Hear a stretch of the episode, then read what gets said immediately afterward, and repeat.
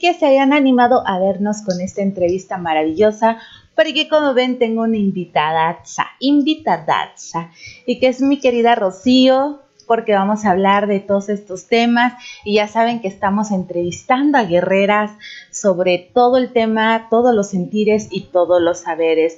Mi querida Rocío, cuéntame quién eres, platícame qué haces, a qué te dedicas para que pues nuestro hermoso público sepa un poquito de quién eres tú. Muchísimo gusto a todo, a todo tu público de Caóticas. Me encanta estar aquí con ustedes. Pues mi nombre, como bien les dijeron, es Rocío Gallardo Medina. Eh, yo soy licenciada en psicología, egresada de la UABC, acá en Tijuana, Baja California, donde yo estoy. Y bueno, tengo una maestría en sexología. Me dedico precisamente a la psicoterapia y a la sexoterapia y trabajo particularmente con mujeres, mi perspectiva es feminista.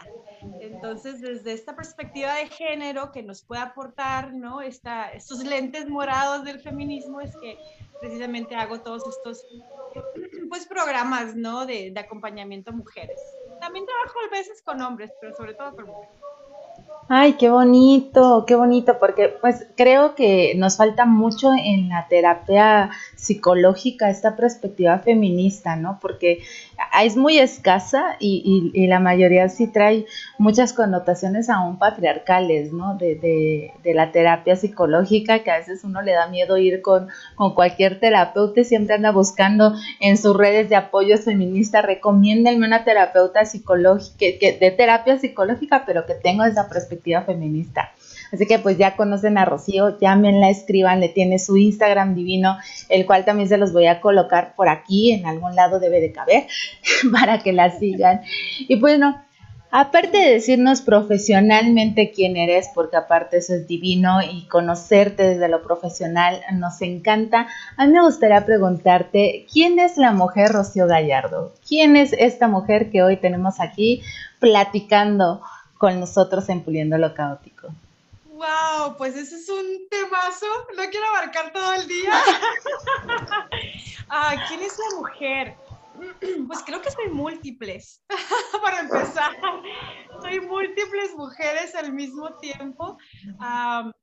soy una mujer, podríamos decir que em, sensible. me considero una persona altamente sensible, ¿no? que le encanta eh, esta conexión ¿no? con, con, la naturaleza. Me gusta mucho eh, ir a caminar, hacer hiking, hablando un poquito de mis, de mis hobbies. Eh, me, es bien curioso porque por mucho tiempo, aunque no lo etiquetaba como tal, como prácticas feministas, me ha llamado la atención, me ha gustado estar alrededor de mujeres, ¿no? Como convivir con mujeres, compartir con mujeres. siento que eh, hay mucho que aprender todavía, ¿no? A pesar de que estamos en el 2021 y que digamos, ¿no? Ya eh, tenemos siglos, ¿no? De, este acercamiento más más rico, ¿no? Con, con, las mujeres, creo que todavía falta mucho por, por, por conectar, por, por ah, poder este, realmente aprovecharnos, ¿no? A todas las mujeres y creo que es una de las cosas que disfruto mucho. Eh, me gusta bastante todo lo simbólico, de hecho por ahí las personas que de repente pasen a saludarme en mis redes sociales se van a dar cuenta, ¿no? Que todo el aspecto simbólico de los mitos, de las leyendas, eh, de, de toda esta este lenguaje artístico me encanta. Eh, también pues tengo un poco ¿no? de, de, esta sensibilidad artística desde el movimiento. Yo estudié por mucho tiempo danza, eh, entonces también es algo que me apasiona. Entonces, si te das cuenta, son muchas cosas así muy sensibles de, de mi personalidad, ¿no? la naturaleza, el arte, el conexión con otras mujeres, un poquito de, las, de lo que puede a lo mejor abarcar a la, a la mujer. Uh, ¿Qué más? Mm, idealista, sí, guerrera, hay una parte guerrera también, por eso te digo que soy muchas dentro de mí. hay muchas partes de, de Rocío mujer, ¿no? Y pues eso, ¿qué más puedo decir de mí? Cambiante constantemente. Eh, en este proceso, ¿no? También como, como cualquier ser humano, de integrar todas sus partes, ¿no? Y de aprender a apreciar la gama de la diversidad que tenemos dentro de nosotras, considero que es un proceso que no termina, ¿no? Hasta que la vida misma termine, ese proceso termina, ¿no? Y me gusta. Aprendizaje. ¿no? Como este constante estarse autodescubriendo, lo disfruto mucho. Ay, qué bonito. La verdad es que coincido contigo en, muchos aspectos.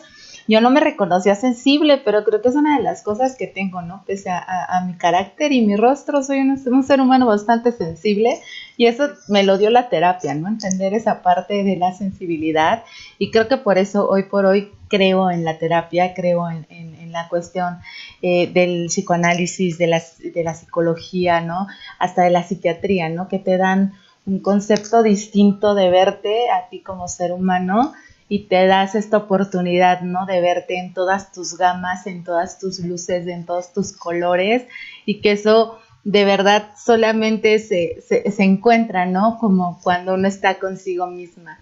Y nos comentabas un poquito sobre que te encanta estar con mujeres, que, que esto fue parte del reconocimiento feminista. Cuéntame un poquito cómo es que te acercaste al feminismo, cómo es que llegaste a estas garras del feminismo. garras que no te sueltas, ¿no? O al menos tú ya no te quieres soltar. Ah, fíjate que es bien curioso, porque llego a través de la sexualidad, precisamente. Cuando yo estudié psicología, yo ya tenía muy claro que quería eh, meterme en el área de la sexualidad, me, me apasionaba, ¿no? Y tuve la oportunidad de em, quedarme en el lugar donde yo estaba haciendo mis prácticas profesionales y mi servicio social, quedarme ya a trabajar, me ofrecieron trabajo después de terminar. Entonces, en, ese, en este espacio, pues era todos los días estar hablando de sexualidad, de derechos sexuales y reproductivos. Es me he dedicado por mucho tiempo a la educación de la sexualidad en diferentes asociaciones civiles. Entonces, al estar explorando precisamente todo este rollo de los derechos sexuales y reproductivos, porque sobre todo en ese tiempo me dedicaba a la educación sexual en adolescentes, fue que me voy conectando, no precisamente con el feminismo, a través del desarrollo de, de, de precisamente esta antesala feminista para que se pudieran dar los derechos sexuales y reproductivos a mediados de los noventas, ¿no? Todas estas reuniones de la ONU, ¿no? En Cairo, en Beijing, hay mucho trasfondo del trabajo feminista, entonces pues obviamente me fui metiendo, me fui metiendo, soy una persona que también me gusta mucho aprender, entonces me, me metía, ¿no? Y escarbaba más información y bueno, así fue que me fui topando con diferentes... Eh, pues ahora sí que eh, pensamientos feministas y puede leer y irme metiendo cada más. Y pues es bien interesante porque es algo que te digo, ya estaba como en mí, ¿no? Entonces era, ah, eh, me llamaba la atención, ¿no? Como, ay, qué interesante esto, ¿no? así fue que me fui metiendo al feminismo. No tengo ninguna, digamos, preparación oficial en perspectiva de género, pero ha sido más autodidacta a través de libros, a través de investigación, a través de, de muchas personas a mi alrededor que, que me han facilitado también como caminos, ¿no? Investiga por aquí, investiga esta autora, ¿no? Entonces así fue que me fui metiendo y ahora pues ya estoy, ahora sí que bien, bien metida. Te entiendo perfectamente. Ya cuando uno está dentro es difícil salir, es que es como no sé, una buena dopamina, diría yo, de todo, constante, ¿no? En tu cerebro, de estar todo el tiempo, no solamente hablando, estudiando, conociendo, haciendo redes, ¿no? Eh, colaborando, ¿no? Y, sobre todo esta amistad y este amor entre mujeres que, que es esta, yo le llamo, ¿no? Esta deuda histórica que tenemos, ¿no? De, de ser nosotras con nosotras mismas, ¿no? Es, eso es algo sumamente hermoso y que creo que el feminismo nos da, ¿no? Y bueno, te tengo otra pregunta. Ya sabes que yo aquí estoy de chismosa contigo, pero me gustaría preguntarte qué te ha llevado a ser una psicóloga, sexóloga, con este enfoque feminista y humanista, que es como te caracterizas, más allá de como que fue tu aprendizaje universitario, que era lo que, ¿qué, qué fue ese, ese, plus adentro de ti que dijo, mm, yo por aquí voy? Pues fíjate que desde el, hablando de lo del universitario, no tenía mucho que me indicara por allá, ah, por este camino humanista. ha sido más bien creo que, que mi interés personal y, mi personalidad, ¿no? Eh, precisamente, ¿no?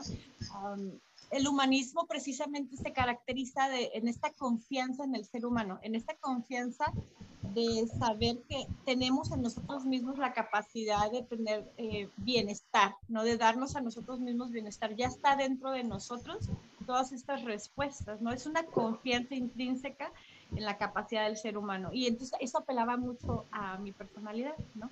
Más que la patología que se me hace interesante, pero que mm, a lo mejor no es de mi gusto personal, digamos, ¿no? Entonces, eh, pues fue, se fue marcando lo poco que tuve en la, en la, universidad, porque la universidad, este, en el momento en que yo estudié, tenía un poco más perspectiva conductivo-conductual o psicoanalista, ¿no? Pero sí, obviamente, ah, muy escuato, escuatamente fue que se me presentaban algunos modelos humanistas, entonces fue así como, ah, este me interesa más. De hecho, ah, cuando estaba yo en cuarto semestre, la única vez que me han hablado de Carl Jung, por ejemplo, y en ese momento me enamoré de él, ¿no? O sea, de, la teoría, de la, de la manera en que veía, ¿no? Y entonces fue ir investigando, fue así como yo me metí en el humanismo. y como te digo, muy autodidacta, ¿no? Siempre he estado leyendo mucho, me gusta mucho leer, eh, investigando, y de hecho ha sido más recientemente que, mm, digamos, en los últimos dos, tres años, que he descubierto todo una, un camino dentro de la psicología que tiene corte feminista, ¿no? Y que en las universidades no, sean, no es muy común que se los enseñe, ¿no? Más bien me los he tomado los me los he topado en los últimos años. Eh, y ha sido muy interesante, ¿no? Porque en un principio había sido más como mi propia perspectiva combinarlo, o sea, desde mi, mi propio quehacer combinarlo. Y ha sido también muy bonito darme cuenta últimamente de tantas mujeres en la psicología que han sido vedadas, que han sido ocultadas o que han sido ignoradas, que ya tenían como esta carrera o este estudio, ¿no? De la psique de la mujer, particularmente, ¿no? Y que es muy diferente, digamos, el camino, la manera de trabajo. Digo, wow, o sea, necesitamos más de esto, necesitamos que se, que se hable más de esto. Entonces, de ahí que en los últimos años me he enfocado más a perseguir precisamente esos caminos de mujeres dentro de la psicología o de perspectivas de mujeres de otros modelos que han sido más por hombres, por ejemplo, el modelo junguiano, y ahora vemos libros y muchos escritos de mujeres que han construido a partir del modelo de Jung, pero con toda una perspectiva ah, feminista. Entonces ha sido como ah, delicioso encontrarme con todo eso. Digo, wow, o sea, ¿dónde estaba toda esa información cuando yo estaba en la universidad? Entonces, eh, pues así ha sido, ¿no? ha sido mucho seguir mi, mi corazón, mi, mi propia forma, el buscar entender cómo entretejer todo esto que me, que me apela y encontrar caminos, ¿no? Y digo, afortunadamente, pues ahora ya hay ah, la exposición, la, el trabajo de muchas mujeres, ¿no? Que ha estado ahí siempre, pero que había estado olvidado o oculto. Totalmente, ¿no? Siempre, siempre ocultando a las mujeres que han hecho evolución intelectual en estas eh, en estos estudios, ¿no? No solo de la psicología, ¿no? Sino a lo largo de las ciencias. Y, es muy bonito saber que, que, hay mujeres que los rescatan, se los apropian y los llevan a la práctica. Y en base a eso, precisamente, pues te quiero preguntar sobre, ¿tú qué piensas de las doctrinas irracionales y esta necesidad de la profesionalización de la salud mental?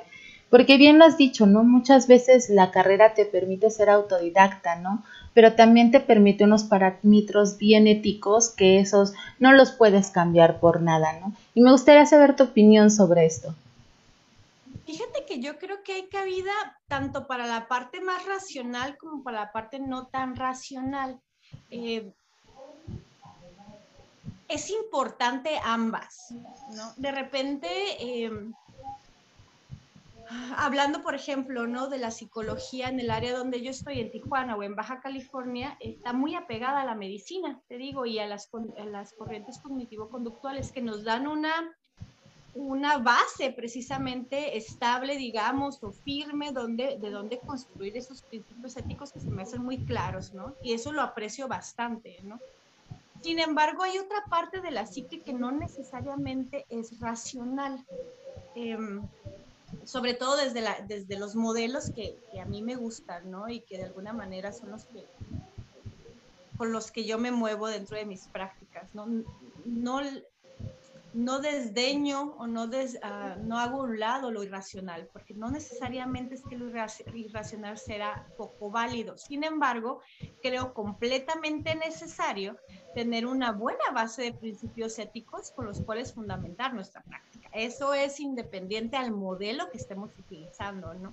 Sobre todo el, hablando de principios básicos, el que incluso lo racional, en lo irracional hay fuentes teóricas, hay investigaciones, no la mejor eh, de corte, eh, ¿cómo podríamos decir?, de datos medibles o tangibles, pero que finalmente pueden ser importantes para el estudio de la psique humana, ¿no?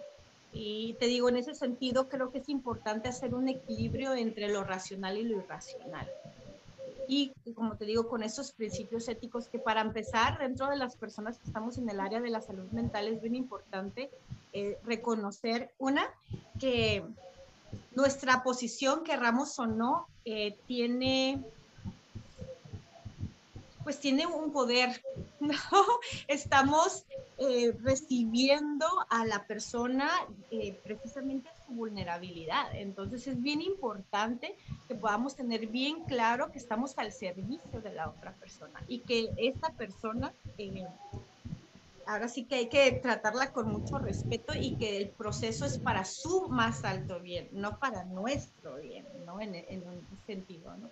Entonces, eso con, lo, con la parte irracional de la psicología. De repente puede desdeñarse como, ah, pues es que si no es racional, no es válido. yo considero que hay muchos tipos de ciencia, ¿no? Eh, está la ciencia más, más clásica, ¿no? Podríamos decir. Y bueno, la, incluso la, la nueva ciencia que estamos viendo más en desarrollo, que a lo mejor no es tan estricta o tan cuadrada. Y ambas pueden darnos mucha información y mucho sustento para nuestro trabajo terapéutico y para nuestro entendimiento de las personas. Ok, eso está muy interesante lo que nos dices, porque al final, bueno, somos un equilibrio, ¿no? No podemos solamente tomar una parte de una cosa y olvidar la otra parte como si no existiera, ¿no? Creo que es un equilibrio el, el que somos y es desde ahí donde muchas veces tenemos que partir. Y bueno, yo te quiero hacer esta pregunta porque, bueno, eres una profesional de la salud y sé que me, imagino que también has escuchado esta noticia sobre esta secta de, de Ricardo Ponce, este coaching terapéutico y esta onda que tuvo violencia psicológica y sexual a las mujeres que participaron en este eh, coaching terapéutico, ¿no? De esta sanación de las heridas de la infancia que, está bastante denso, ¿no? Porque creo que al, hacer ciertas cosas como esto, pues no ha sido un, solo personaje, ¿no? Si nos remontamos a la historia, vemos otros personajes que han utilizado, ¿no? Y manipulado para llegar a un fin económico o fines más pragmáticos, como es hasta el suicidio, ¿no? De, sus personas que, van a este tipo de, de retiros, ¿no? Me gustaría saber tu opinión sobre este tema ay, es algo horrible. o sea, la verdad es que cuando yo me entero, ¿no? Cuando sale la noticia y se empieza a hacer viral, ¿no? Eh, mi corazón se hizo así pedacito. Es, es, horrible y es horrible que siga sucediendo en 2021, ¿no? O sea, no hay absolutamente nada que rescatar de esta de la acción de esta persona, ¿no? Finalmente, eh, violencia sexual es violencia sexual y eh, no hay justificación para ello y sus hechos son terribles. esa es mi opinión, sus, hechos son terribles. creo que, fíjate que es bien importante aclarar una cosa. tanto el área de la espiritualidad como el área de la sexualidad son dos temas con muchas aristas. ¿no? delicados, digamos, en el sentido de que todavía hay mucho tabú alrededor de estas, de estas dos temáticas. Sobre todo cuando luego los juntamos y hacemos procesos de sanación espiritual a través o involucrando las, las energías sexuales. Es completamente otro nivel de tabú, ¿no? una de las cosas que más me da coraje, porque también tengo que decir que me, que me, me enoja, ¿no? A situaciones como esta, es que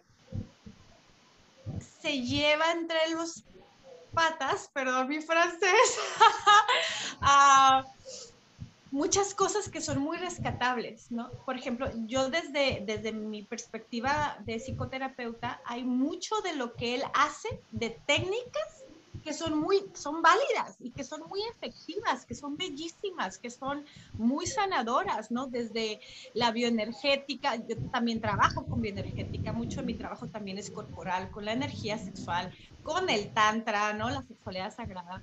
Y son estrategias o técnicas muy válidas, muy estudiadas, incluso hablando de la sexualidad sagrada, Ah, o del uso de la sexualidad como una vía, ¿no? La transformación personal, pues son, ancestrales.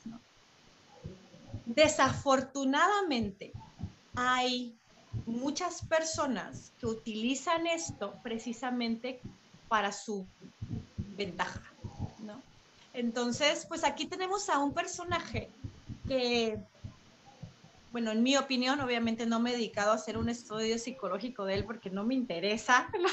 pero eh, lo poco que he leído o he visto, ¿no? De estos procesos en estas últimas dos semanas, pues para mí se me hace una persona que tiene claramente características narcisistas o conductas narcisistas y que por lo, por lo mismo pues puede tener una facilidad de palabra, de envolvimiento, ¿no? De, de de pretensión, ¿no? De conexión emocional con un otro, junto con estas estrategias que te digo que son poderosísimas, técnicas, estrategias terapéuticas altamente poderosas, pues claro que pone a la persona en, en una en una posición de querer confiar, ¿no? Porque lo que está sucediendo, digo, no sé, por ahí también se estaba escuchando que había personas que estaban pagadas para estar ahí, ¿no?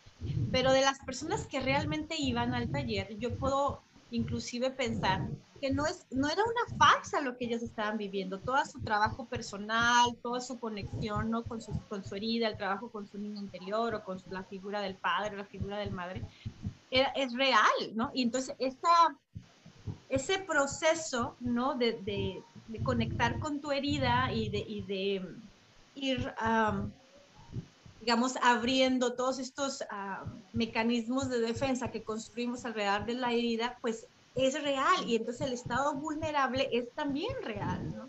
Entonces, el proceso em, es, es, bien delicado porque digo, lo que él hacía es muy poderoso. Lo, a diferencia es la razón o el motivo detrás de hacerlo, ¿no? Y eso tiene que ver con la persona que está liderando. Y eso es lo que yo considero que es completamente horrible, ¿no? Y necesita hacerse justicia, ¿no? Para esto, porque eso no, no puede seguir sucediendo. Y lo, lo que se me hace muy feo es que de repente las personas puedan dudar de estos procesos por que estas personas se aprovechan de esos procesos terapéuticos para, eh, ahora sí que sus propios fines, ¿no? Entonces, pues te digo, es horrible. Como bien decías, no es el primero, ¿no? A lo largo de la historia de la humanidad, y eso es lo que más duele, ¿no? Que, es, pues es una cuestión de poder. Realmente sigue siendo patriarcado, es una cuestión de, de poder sobre todo, y donde más vas a tener poder es precisamente en una situación de sanación y sobre todo cuando está involucrada la energía sexual, ¿no? Porque requiere que tú bajes tus defensas para poder trabajar. Entonces, esas personas como, como Ricardo Ponce saben, conocen, ellos tienen, ¿no? Ya toda una alevosía y ventaja de lo que están haciendo y engañan, Y es como precisamente las falacias, ¿no? Hay una cara de verdad, hay una parte de verdad que es la que te engancha, pero cuando tú les escarbas no tiene un, sustento, pero más en la persona que lo está trabajando, en este supuesto sanador, ¿no? No como tal en, en los procesos que se viven, sino desde la intención de la persona que lo está haciendo. Y eso es lo horrible, porque entonces toda esta parte de verdad eh, queda devaluada o queda de alguna manera conectada con algo que lastima. ¿no? Y entonces ya nos damos cuenta, por ejemplo, muchas mujeres que pues, han tenido que luego pasar por otros procesos de sanación después de estos supuestos procesos de sanación, no porque lo que ellas hayan vivido no haya sido bueno para ellas, sino porque ya está conectado con una experiencia que es muy dolorosa. Y entonces es una herida encima de otra herida que luego hace más complicado, ¿no? El poder accesar a, a, ese bienestar, ¿no? Entonces desde ahí a mí se me hace verdaderamente... ¿Qué, ¿Qué, otra palabra puedo utilizar si no es horrible, ¿no? Asqueroso, pues es... No puedo... Uh, no sé, o sea, no, yo ya no puedo creer que, las autoridades no sigan pasando por alto. Así que nosotros seguimos, seguimos estando desprotegidas incluso a nivel eh, legal con tantos buenos. Hace mi corazón pedacito.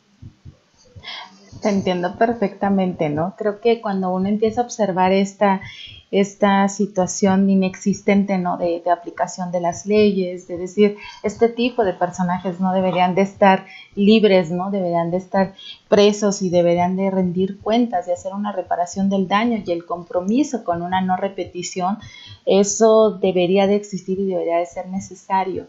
Y, fíjate que lo que dices me, me causa mucha sensación porque yo, por ejemplo, creo en, el coaching, pero no por eso no creo en la terapia, ¿me explico? Creo que las dos si se juntan te ayudan mucho más fácil a entender un montón de cosas que tu cabeza está dando vueltas constantemente y que si bien en la terapia lo trabajaste de una manera, el coaching te permite trabajarlo de otra manera, ¿no? Eh, ya sea desde un coaching deportivo hasta un coaching espiritual, me supongo, ¿no? Creo que que hasta ahí tendría que ver la religión, ¿no? Es como una cosa es que vas a terapia y otra cosa es que de repente te sientas a leer la Biblia y entonces de ahí ya empiezas a sentir otra cuestión. Para mí creo que eso son dos cosas que, bien, bien aplicadas se, crean una, un, equilibrio casi perfecto para uno poder entender cosas que tu mente eh, posiblemente no entiende de una sola manera, sino tiene que ver una diversidad para entenderla. Y, yo te pregunto, ¿no? Porque ahorita tocaste un tema bien bonito, esta situación de estas prácticas que este tipo de, personajes hacen, que son ciertas, que son aplicables, bajo quienes las hacen, ¿no? Entonces, yo te pregunto esta parte del coaching y esta parte de los gurús, ¿tú crees que en realidad deberían de, existir o, que son o coexistir? Para mí, que yo no soy psicóloga, soy abogada, entonces yo entiendo que esto pues sí puede haber un equilibrio, ¿no? Pero últimamente he visto que, que, se está santanizando un poco al coach, un poco a, estas eh, alternativas de sanación, que pues tampoco creo que vaya por ahí, ¿no? Creo que todo es un equilibrio, pero no sé desde la perspectiva de alguien de la salud mental. Pues mira, desde mi forma, también eh, considero que todas pueden cohabitar, tienen diferentes objetivos, son, son, son completamente distintas, no ninguna opaca a la otra, ¿no? Son, tiene diferentes usos, diferentes objetivos, eh, te llevan a diferentes lugares y sumando los esfuerzos, pues claro que podemos potenciar nuestro bienestar, ¿no? Eh, definitivamente eh, creo que hay un espacio para todo, ¿no? Incluso para, te digo, diferentes prácticas espirituales. Yo no, yo no soy particularmente religiosa, pero tampoco estoy en contra de quien lo sea. O sea, es una libertad de cada quien, ¿no? Y creo que si te aporta bienestar, si te aporta equilibrio, si te ayuda a conectar con, con, con tu ser, ¿no? Pues ahora sí que la herramienta que a ti te funcione, ¿no? Yo no soy quien para decirle a alguien no tengas una religión o no vayas a este tipo de coaching o no vayas a este tipo de terapia, ¿no? Eh, a mí lo que, lo que siempre me va a, a preocupar o mi enfoque va a ser el bienestar de las personas que acuden a mí, ¿no? Lo que a ellos les traiga verdadero bienestar. Y en ese sentido, pues hay diferentes estrategias y diferentes técnicas. En cuanto a los gurús o las gurús, porque puede ser, ¿no? Independiente del sexo. Yo considero que es delicado.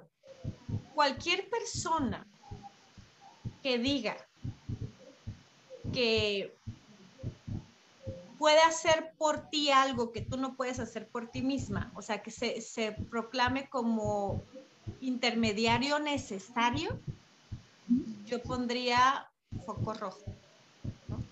Que eso de repente puede pasar con los gurús de cualquier forma, ¿no? Por decirle un nombre gurú, pero maestro, maestra, no sé, ¿no? Yo considero que la verdadera libertad está cuando nos encontramos nuestro maestro interno.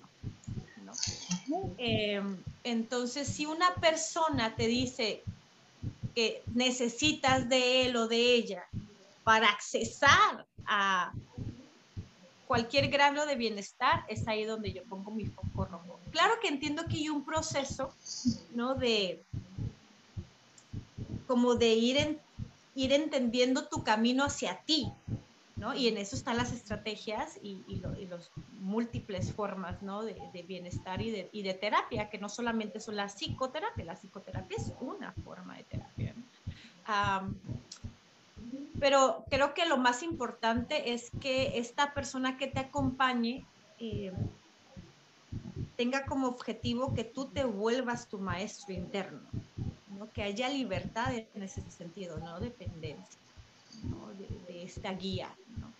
Y eh, cuando esto sucede, cuando hay una dependencia, cuando dices, es que yo recibí esta información, ¿no? algo me vino a mí, me dijo que te dijera esto, eh, o yo soy iluminado, o yo tengo otro grado, eso ya para mí es una llamada de atención. Sobre todo en el área de la espiritualidad, ahora con esto que le llamamos el New Age, ¿no? Este, pues resurgir, ¿no? Del, trabajo espiritual o de incluir, ¿no? La espiritual dentro de las esferas del ser humano.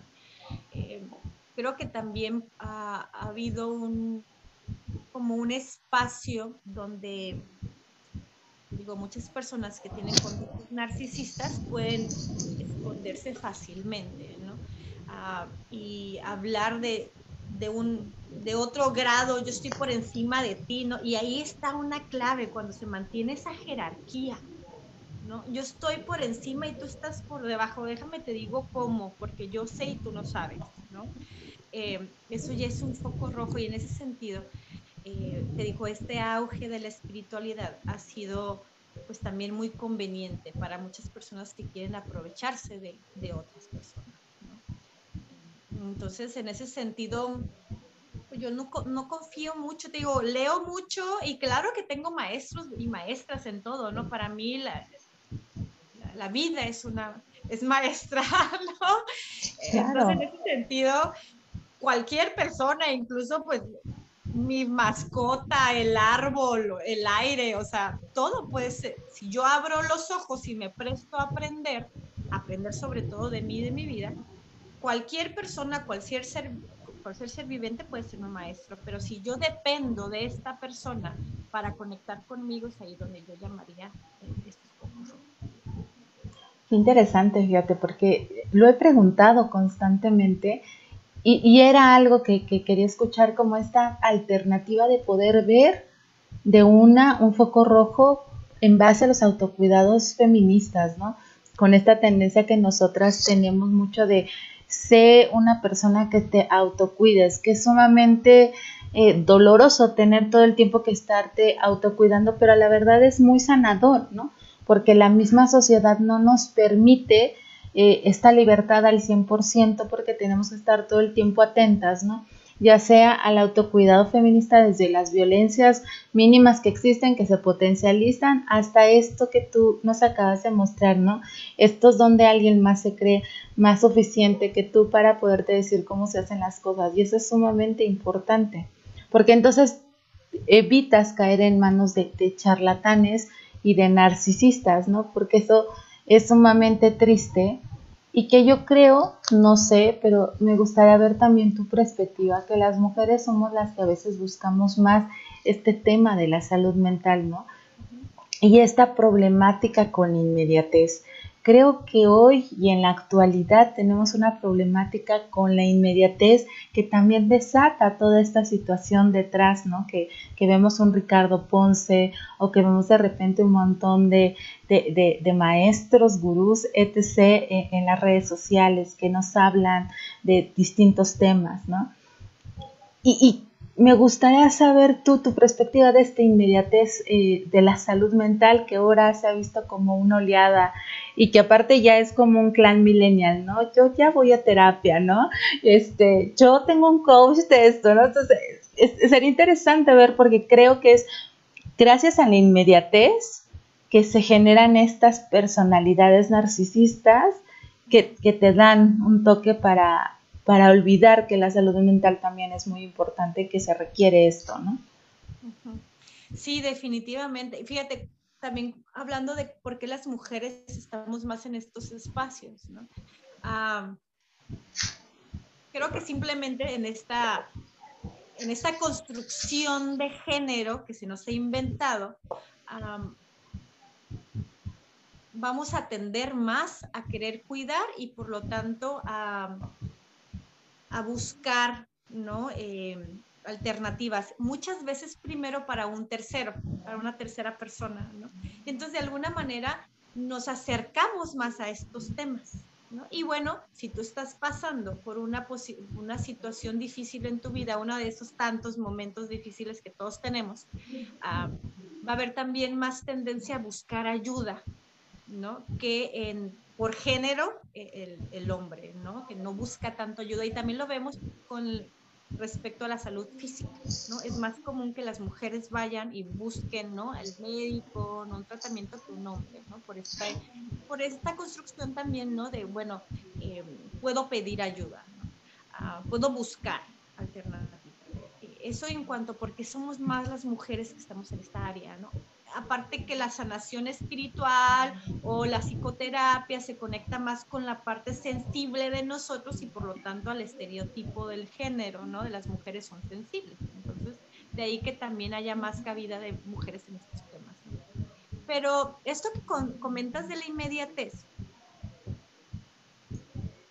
está bien interesante. Bueno, vivimos en un mundo donde nuestra realidad es polar casi todo tiene dos polos, ¿no? Todo lo que existe tiene dos polos. Esto también de las redes sociales, de la inmediatez en esta información y, y, todo esto que te digo del New Age y demás, pues así como tiene su parte muy positiva, tendrá su parte, pues a lo mejor muy dañina, ¿no?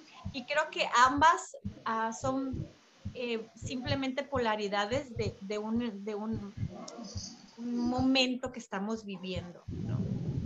La parte positiva, y que por ejemplo ahora lo vimos con la pandemia, es que hay más acercamiento de estos temas a, más población, ¿no? Precisamente a través de las redes sociales hay más, información, a través simplemente del Internet eh, puedes encontrar más fácil información, ya no está tan, tan vedado, tan exclusivo para ciertas personas o en la biblioteca o quien tenga estudios o que tengan dinero, ¿no? Para accesar a esto eso se me hace muy bueno.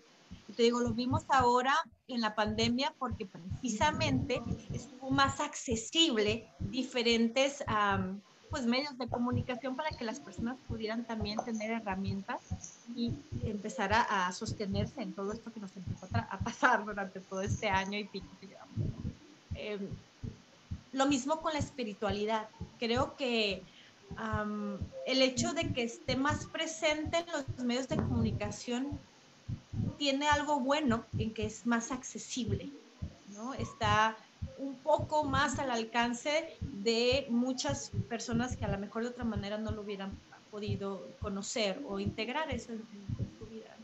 Sin embargo, como te digo, todo tiene una polaridad y con la, misma fuerza, digamos, hablar de luz y sombra porque a veces es como, te digo, hay que poner los contextos, pero la misma fuerza que tiene hacia un polo la va a tener hacia el otro. ¿no? Así como hay muchos beneficios, también pues incrementa también eh, los daños que puede eh, causar ¿no? esta inmediatez. Y por ejemplo, eh, esto de, como decías, ¿no? de algo que nos solucione algo rápido, porque no nos gusta estar incómodos, ¿no? El ser humano no le gusta estar incómodo. De ahí que precisamente construimos muchos mecanismos para protegernos, ¿no? Porque lo que nos duele, lo que nos incomoda, pues vamos a tender a querer quitárnoslo de encima, ¿no? Entonces, si tú me das una, una pastilla mágica o una estrategia mágica o me vas a decir que con que me toques aquí, ¿no? O que me digas esas palabras, ya me vas a quitar mi malestar si yo estoy viviendo por muchas situaciones difíciles, pues claro que voy a querer hacerlo lo más pronto posible, ¿no? Entonces, en este acceso a la información, hay muchos lugares donde te ofrecen ese, ese, te lo quito ya, ¿no? Y yo te voy a sanar y vas a ver que no necesitas eh, grandes este, procesos, ¿no?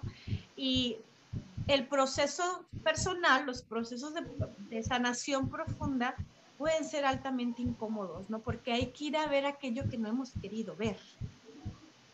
Entonces, si a mí alguien con una buena capacidad oratoria, ¿no? Y con un, un encanto y demás, me dice que yo puedo sanarme, ¿no? De todos mis dolores con algo que me va a dar, pues va a haber esa tendencia humana a querer accesar a eso. Y como que, pues, precisamente las redes sociales y el Internet se ha multiplicado, ¿no? Estas, estas alternativas, eso que se nos ofrece, pues es cada vez más común que los seres humanos querramos algo rápido. Y lo vemos con la comida, lo vemos con este absolutamente todo. Queremos satisfacer rápido nuestras necesidades. Y hablando de las necesidades emocionales y las necesidades espirituales, eh, muchas veces las personas no estamos dispuestas a hacer el proceso para precisamente aprender cómo autosatisfacer esas necesidades, porque finalmente es un proceso de aprendizaje y el ritmo lo ponemos nosotros también, ¿no? Entonces, eh, si me va a evitar ¿no? la fatiga o me va a evitar la, la incomodidad, pues puedo verme a veces metida en, situaciones como la de Ricardo Ponce y otros. Me, van a ofrecer algo que, es llamativo ¿no? a, lo que yo necesito y quiero, ¿no? y, que ofrece un paquete pues muy bonito y que es otra de las características, casi siempre te lo van a pintar así, ¿no? Un paquete bastante bonito, llamativo, ¿no? Con todo un, un, este, un discurso, te digo, bien elaborado, con un encanto de personalidad, ¿no? Para que justo digas, ah, sí, sí, este es mi camino. Híjole, qué fuerte, ¿no? Pero qué, qué bonito, qué bonita reflexión, porque es cierto, ¿no? O sea, hay que fijarnos más eh, en estas, eh, en estas dualidades, ¿no? Esta luz y oscuridad que dices, porque somos humanos, ¿no?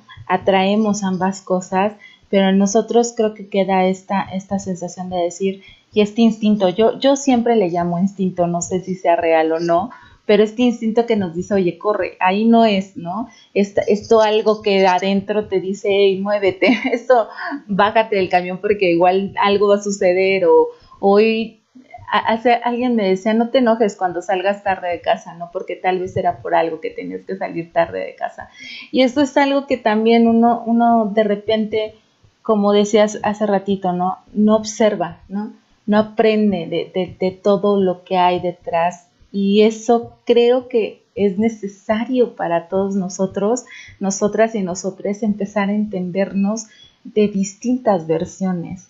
Y en relación a esto y para ya ir cerrando, me gustaría sobre todo con, con toda tu experiencia en temas de sexualidad, en temas de psicoterapia, que nos dijeras así como a grandes rasgos ¿Tú qué cosas ves favorables de, tomar una, terapia y de, aprender a, vernos eh, desde otros espacios para entender que esto no es de inmediatez y que tampoco es lineal? Y eso es importante, no es lineal, qué bueno que lo trajiste. ¿no? Ah, hmm. Fíjate que, bueno, yo siempre voy a decir que la, psicoterapia es súper importante, vaya la psicoterapia. Ah, pero también, también sé que no solo la psicoterapia, ¿no? Como decíamos antes, ¿no? Hay una diversidad de cosas que nos pueden ah, aportar bienestar. creo que es importante el camino de autodescubrimiento porque es ahí donde está nuestro poder personal, donde está nuestra autoridad personal, cuando nos habitamos, eh, cuando nos conocemos y nos, nos integramos en todas nuestras partes, porque tampoco es solamente pretender que somos luz o todo es bonito dentro de nosotros, ¿no? O solamente hay eh, no sé, como felicidad, ¿no? Sino con, todos nuestros matices. Em, y en este sentido, creo que eh, la psicoterapia tiene un, pues caminos no muy importantes para hacer ese trabajo profundo. Y sí, definitivamente ah, no va a ser en, una situación de un fin de semana, en, en, un retiro, y mira que a mí me gusta hacer ese tipo de trabajos de retiro y demás, pero es un, como decías, es un, decíamos, es un trabajo profundo de autodescubrimiento. Tendremos que entender que una de las cosas que nos ha negado el patriarcado es conectar con nosotros mismos, que nos cortó de nosotras mismas, ¿no? De habitarnos. Se nos enseñó que habitarnos, inclusive en estos instintos, era malo, que teníamos que cortarlo de nosotros. Todavía hasta la fecha hay muchas formas de pensamiento que, por ejemplo, validan más o validan únicamente la parte racional de nuestra existencia y desean, ¿no? Y promueven cortar la parte física, corporal, instintiva de la tripa que hablamos, de esta intuición, eh, considerándola como, como menos, ¿no? Como, pues sí, como inferior, ¿no? Entonces creo que una parte importante de esta revolución, de esta rebeldía feminista es precisamente acuerparnos, tomarnos en todas nuestras dimensiones, sí mental, por supuesto, sí emocional también y sí instintiva también, que tiene que ver con el cuerpo, con las sensaciones. El instinto es muy visceral, ¿no? Y todas estas nos componen. Entonces, si hay algún camino, ya sea en la psicoterapia o en otras maneras, ¿no? De, de terapias, que me lleven a integrarme en todas estas partes es, es, importante para mi autoridad personal, porque al estar yo integrada en todas mis partes es que yo puedo tomarme en mi vida, ¿no? Y entonces a poder saber hasta dónde quiero llegar, como en esta parte de los límites, que sí, que no para mí en mi vida, y eh, en dónde puedo hacer... acuerdos también, ¿no? Porque parte de la vida es ir integrando nuevos aprendizajes pero desde eh, mi centro, ¿no? Desde estar conmigo, de estar habitada en mí. Y, para eso te digo los caminos de la psicoterapia, que son los que yo manejo, ¿no? U otros que pueden ser muy honestos y muy reales, siempre que me lleven a esta integración de todas mis partes, creo que son muy importantes. Y es un camino que definitivamente yo lo he entendido como una espiral, nunca es lineal, ¿no? Pero tampoco se cierra en un círculo completo. Muchas veces pareciera que estamos regresando a los mismos temas, sin embargo podemos percatarnos que lo hacemos desde una visión distinta, la que me aportó el aprendizaje de la etapa anterior, ¿no? Y en ese sentido voy viajando en esta espiral hacia el centro, dirían algunas canciones, ¿no? al centro de nuestro ser, ¿no? Y como te decía al principio cuando hablaba de mí, he entendido que nuestro centro es diverso, ¿no? Es diverso, es múltiple y, y nos, eh, nuestro centro nos lleva a vernos en toda nuestra gama de grises, ¿no? Y en los blancos profundos y los oscuros profundos, pero como una misma em, totalidad que eso es lo que es la espiritualidad en sí mismo, ¿no? Ese entendimiento, este regresar a nuestro, a nuestro ser total, y el humanismo dentro de la psicología es, una es un camino que integra la espiritualidad, precisamente. Entonces, desde ahí yo diría, pues es, es muy importante, creo que por algo estoy donde estoy, haciendo lo que hago que me apasiona, sobre todo por mujeres, porque te digo, ese es, mi camino, ¿no? darnos cuenta que hay un camino de regreso a nosotras, a habitarnos, a volver a tomarnos en todo eso que se nos ha negado, en todo nuestro poder, en toda nuestra fuerza, en toda nuestra autoridad para eh, gestionar nuestra propia vida. Bueno, ese es el para mí el valor de estos caminos. Ay, pues muchísimas gracias. Creo que es una increíble forma de ponerlo porque somos un todo y la necesidad de acuerparnos, de estar con nosotras mismas, es un proceso bien duro, porque creo yo que sí es un proceso doloroso, porque es romper con toda una gama de estructuras que tenemos no solamente en la mente, ¿no? Y, en nuestro proceso de vida y de crecimiento, sino también allá afuera, ¿no? En la parte social, que, que quieras o no nos afecta de formas bien interesantes y de repente uno dice, ay, ¿dónde estoy parada? Ayúdenme, ¿no?